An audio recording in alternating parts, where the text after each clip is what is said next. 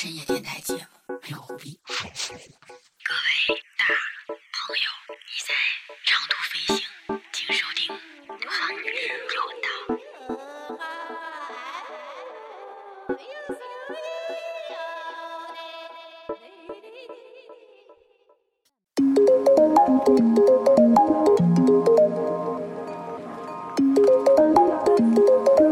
People live close to the earth and the sky. Sky. Hello，大家好，这是新一期的马小电台啊，我是童总。嗯，好久，最近 跟朋友见的也比较频繁，以至于现在这就这几天都没跟之前见过的人见过面，都是花插着见的。之前那几个真是天天都见，以至于昨天在约的时候，其实我昨儿脑袋特疼，我说想回家睡觉，可是我还是逗逗他们，我说怎么着晚上出来吗？说也不是晚上，就是下班出来嘛，吃个饭什么的那帮小姐们儿，就都说不了不了，那个歇几天吧，过一阵儿，啊，我得缓缓什么的，一下给他们家玩的脱相了。这个今天这个这期我就是想想说的就是今天吧，我看一公众号，那公众号呢，就是说这中国网红和外国网红的区别。就说这个中国网红啊，在现在已经快变成网黑了，好像是一个损人的词儿。可是，在国外呢，网红依然盛行。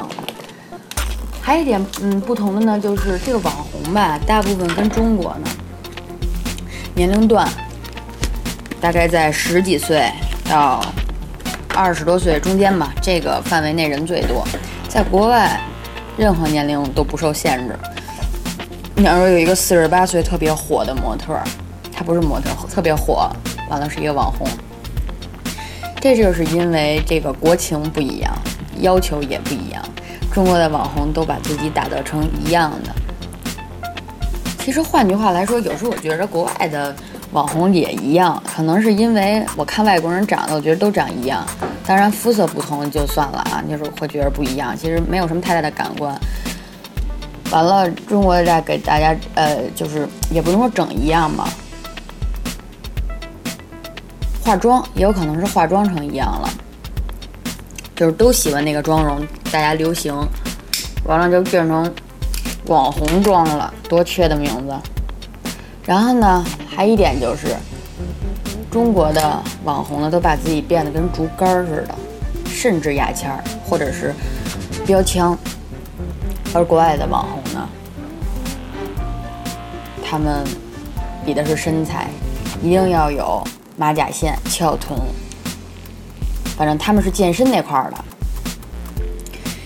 这样一比较来讲，这个中国的网红瞬间就成了林黛玉了，而外国的网红呢，就像是杨家将。如果单挑的话，一人挑你们仨，所以也就应证那句话嘛。民弱则国弱，民强则国强，真的是这么回事儿。就是你一个个都跟小鸡子似的，人家往那儿一站，恨不得站你旁边吹阵风，你就倒了，是不是？所以我们要健身，我们要运动。这期也不是聊的健身和运动的事儿。先回一微信。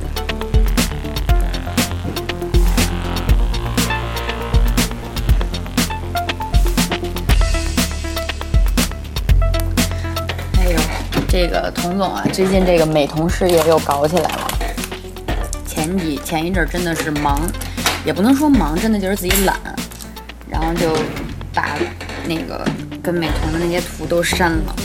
我特爱删朋友圈，因为我隔一阵儿以后发现，觉得这东西特别的，怎么那么露骨啊，或者是说太能表达自己心意的东西，我就删掉，因为毕竟是当时一时的情绪。可是有的人不删朋友圈，他们觉得朋友圈就是一个记录而已，写过就是过去的了，跟现在没什么关系。嗯，不是，我也不知道聊这个，就是说这个那个那天我们名词不是聊到说这个犯法不犯法的事儿嘛，然后就说到纹身了，就是为什么纹身可以啊、为什么那个整容接受度都比这个纹身的接受度要高？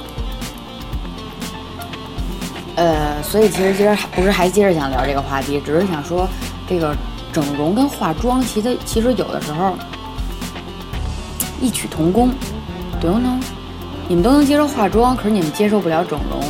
也就是说，你们素颜和化妆后的这个差别，怕被别人看见，变相的说明你不自信，对不对？所以你说人要是自信点儿，还用得着说，哎，你瞅他肯定是整了，那鼻子怎么着？